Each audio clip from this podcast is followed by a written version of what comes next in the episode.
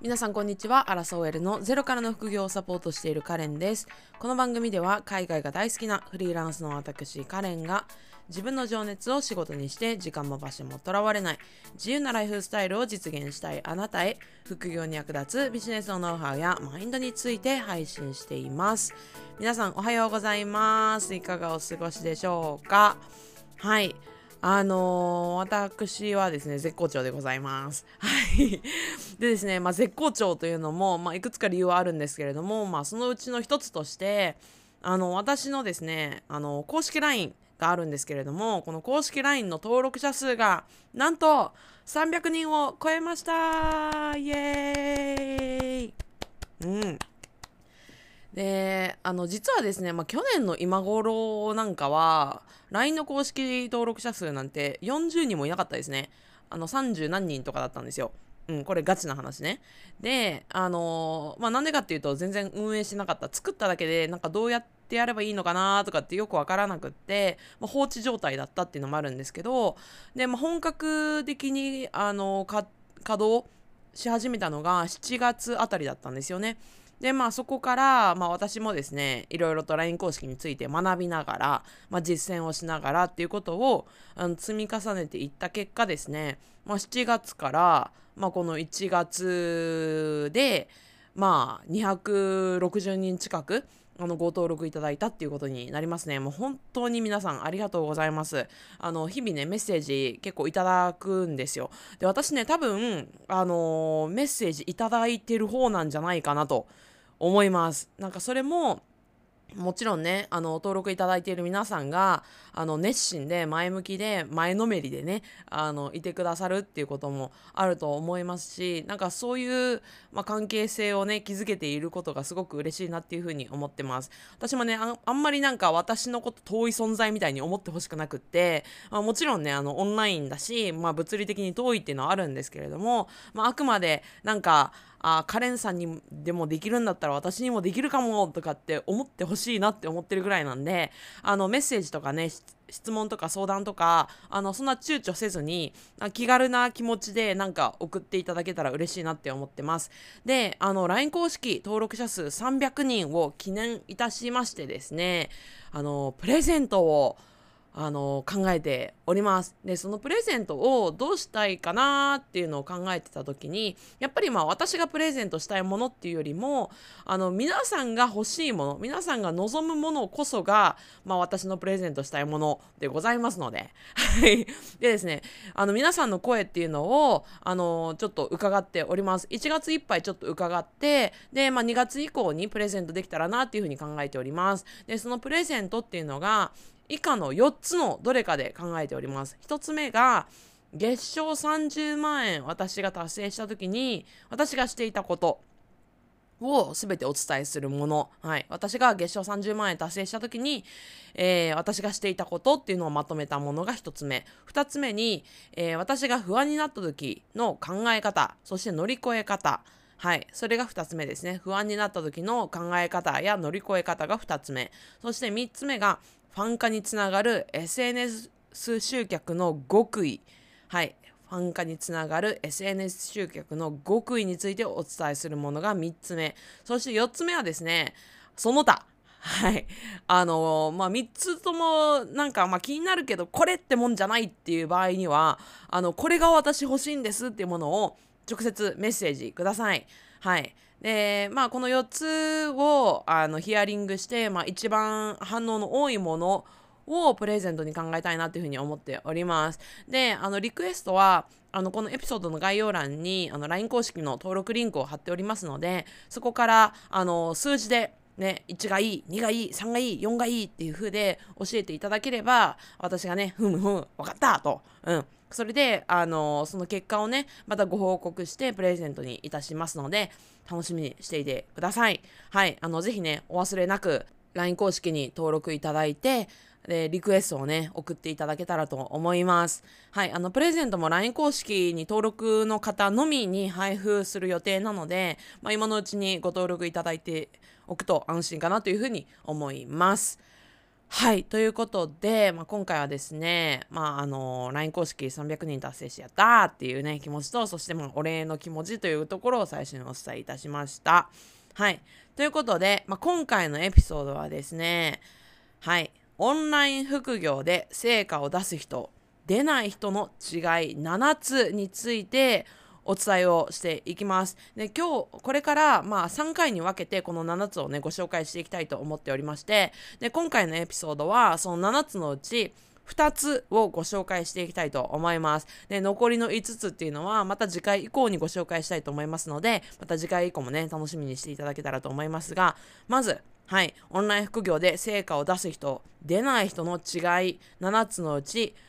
2つをご紹介していきたいと思います。まず1つ目がですね、オンライン副業で成果を出す人は、テーマが狭くて明確です。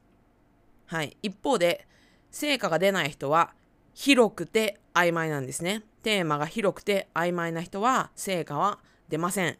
はい。まあ、これね、めちゃくちゃ重要なポイントなので、しっかりとね、聞いていただきたいんですけれども、これビジネスをやり始めた時によくあるパターンというのがあのできるだけ広くねできるだけ多くの人をターゲットにすれば、ね、多くの人が来てくれて、あのー、成果につながりやすいんじゃないかっていうふうにみんな思っちゃうわけですよ。うん、なんか例えば 20, 20代とかって絞るよりもいや20代から50代ぐらいにターゲットを広げてねなんか女性だけじゃなくって男性もでも老若男女ね関係なく国も関係なくできるだけ広くやった方がうん、売り上げは上がるんじゃないか成果は上がるんじゃないか人は来てくれるんじゃないかって思うんだけれどもこれ全く逆です全く逆。はい。広げれば広げるほど、ね、テーマがぼやけるので人は来ません。はい、これね知らない人結構多いんですけれどもこれね具体的にあの例をね出した方が分かりやすいと思うので一つねあの私が最近ああこれだなっていうふうに改めて思った例があったので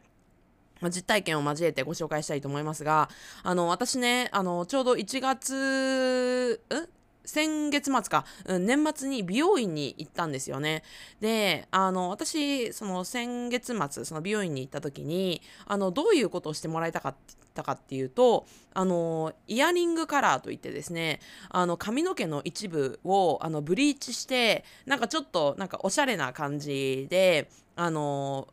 やりたかったんですよ。うんまあ、一部だけなんかブリーチみたいな感じのイヤリングカラーっていうのをあのやりたかったんですね。であなんか可愛いなって人のこと見てて思ってたんででじゃあ私がイヤリングカラーをやるために美容院に行きたいっていうふうに思った時に私は何をしたかっていうとまず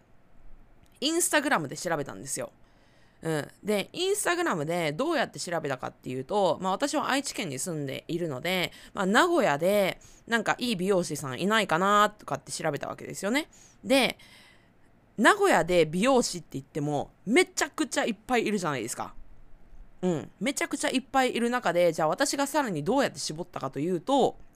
うん、イヤリングカラーが得意な人で絞ったわけですよ。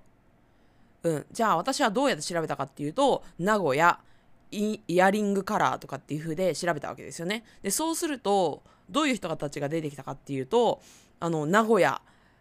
の、えー、イヤリングカラー専門とか、うん、イヤリングカラーならお任せくださいとかって書いてある美容師さんが出てくるわけですよね。で、そうするとね、かなり絞られるんですよ。もうね、3人か4人ぐらいしか出てこない。で、そうするとめちゃくちゃ私楽なんですよね。ああ、じゃあこの人の中から、なんか投稿を見ていって、あ、なんか、あの、お客様のレビューとか、実績とか、まあ、実際に写真を見てあこういう感じがいいなっていうものがなんか多かったりとかねあとはまあその人その美容師さんの雰囲気とかそういうところから選んでいって、まあ、割とすぐ決まりましたねはいそこまで絞っていったのででやっぱり実際に行ったらすごいねあのイヤリングカラーも私の理想通りにやってくれましたし、まあ、これまでの実績があるっていうことも私もねあのインスタグラムとかそういうところで実績を見てから行ったから安心してあの依頼できたわけですよ。でもねそれが例えばイヤリングカラーだけで絞ってしまったらお客様が絞られてしまって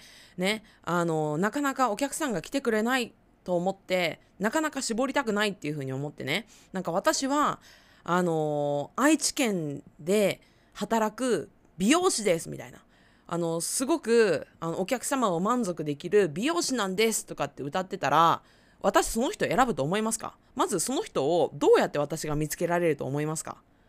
うん。みんなね美容師なんて自分のことすごいって言ってるに決まってるじゃないですか。私が誰よりもあなたを美しくするっていう風に思って美容師してるに決まってますよね。埋もれるんですよ。そんなことやってたら。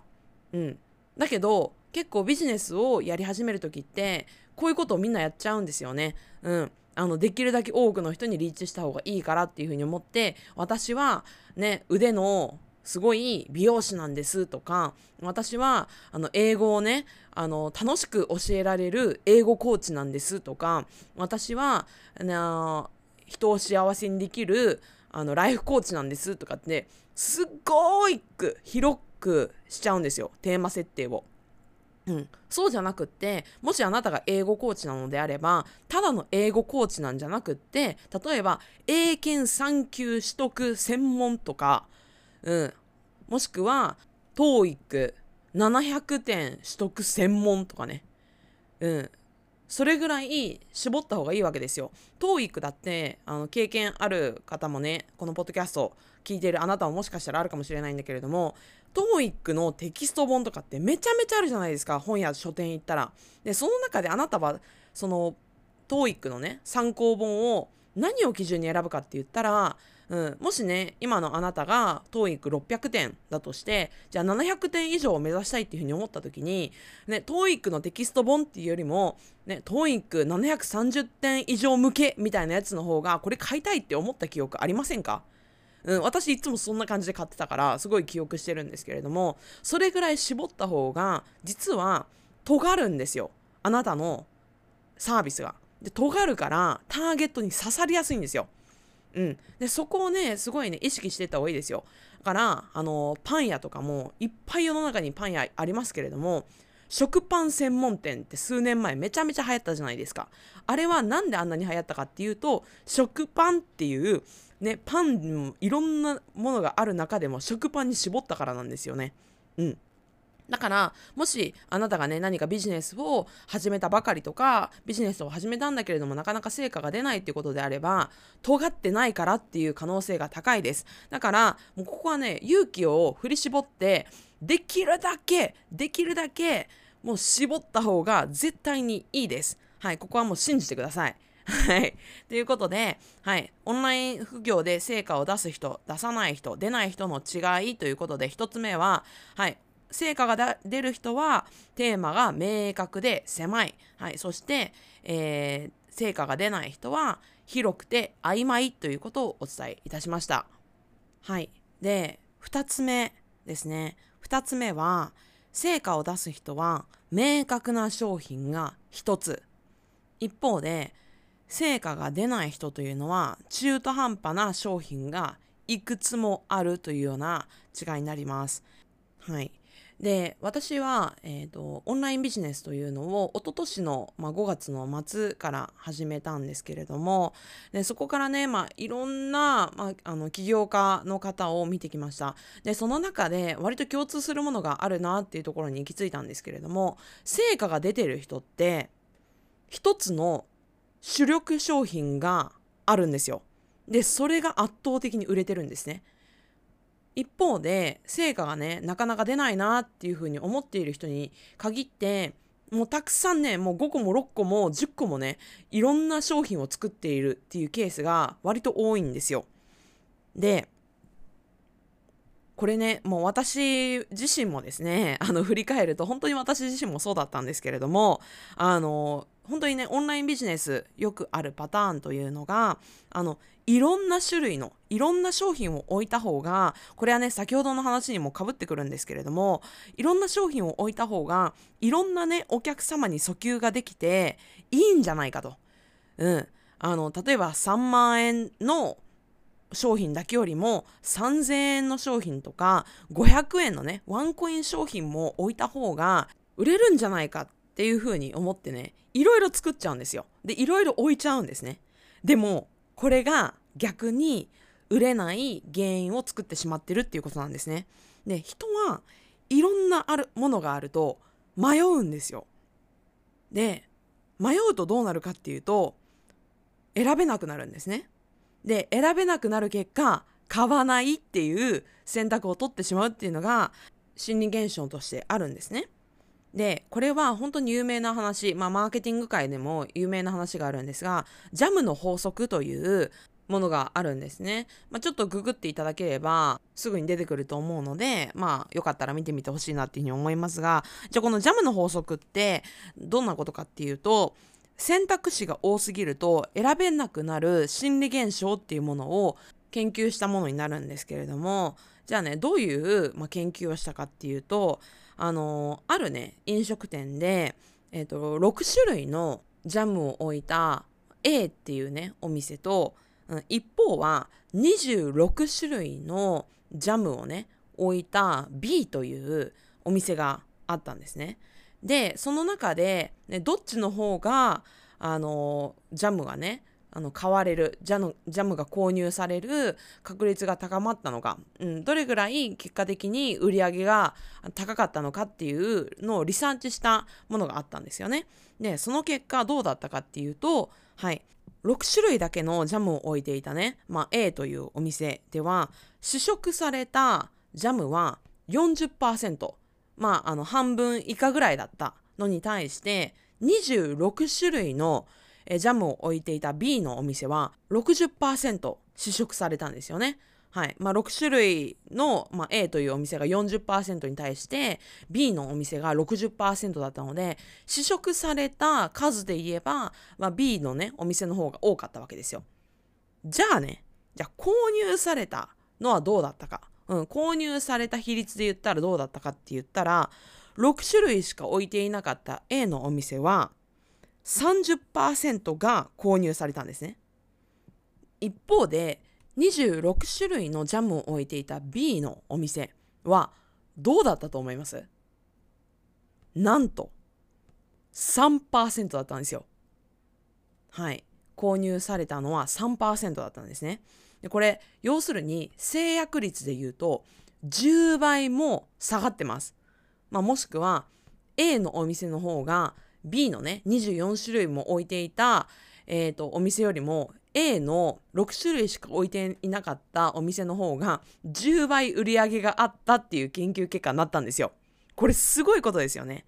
はい。これね、要するにどういうことが起きたのかっていうと、24種類もジャムを置いているとね、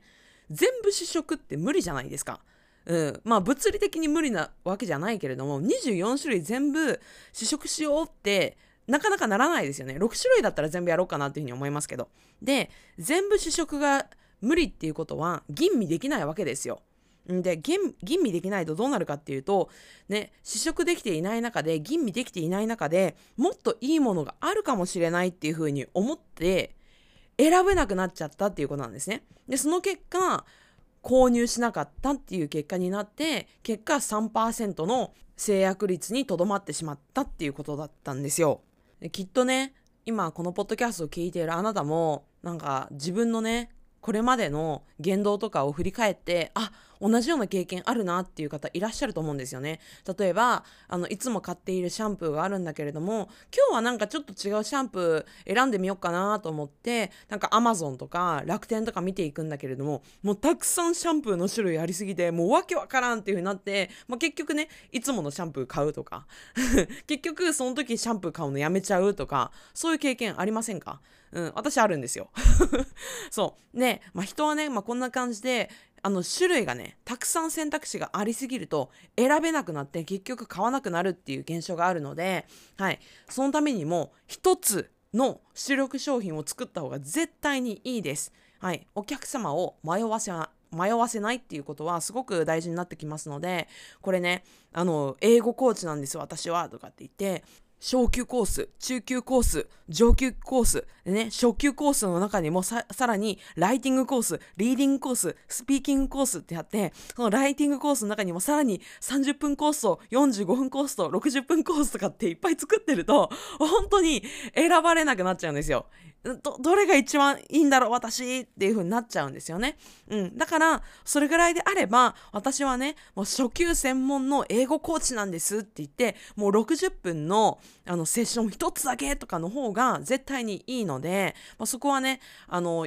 ね、最初はね、こんなに絞っちゃったらお客さん来ないんじゃないかとか、こんなに絞っちゃったら、もっとね、訴求できたはずのお客様に、なんか訴求しきれなくてもったいないんじゃないかとかって結構勇気いるかもしれないんですけど、逆にこれは絞った方がいいし、ね、テーマも尖らした方がお客様は来てくれます。はい、これはね、あの今ポッドキャストを聞いているあなたのこれまでの言動も振り返って確かに尖ってた方が勝ってたよなっていうことを思い出してほしいんですね。で勇気を振り絞って尖らしていってみてほしいなっていうふうに思います。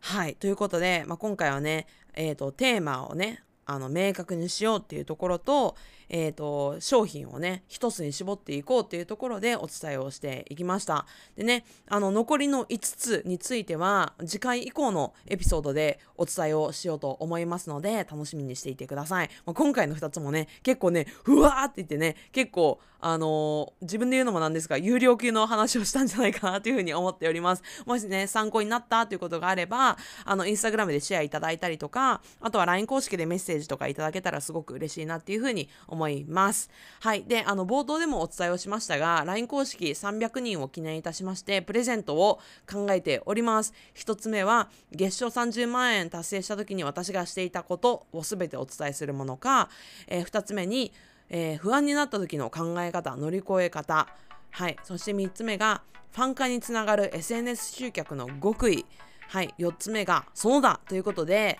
ね、あの、私はこれが欲しいんですっていうものが何かあれば、それは、あの、個別でメッセージいただけたらと思います。で、リクエストは、このエピソードの概要欄のリンクに、えっ、ー、と、LINE 公式に飛べる、あの、ご登録いただける URL, URL を貼っておりますので、そこからリクエストをお願いします。それでは、今回も最後まで聞いてくださり、ありがとうございました。また次のエピソードでお会いしましょう。さよなら。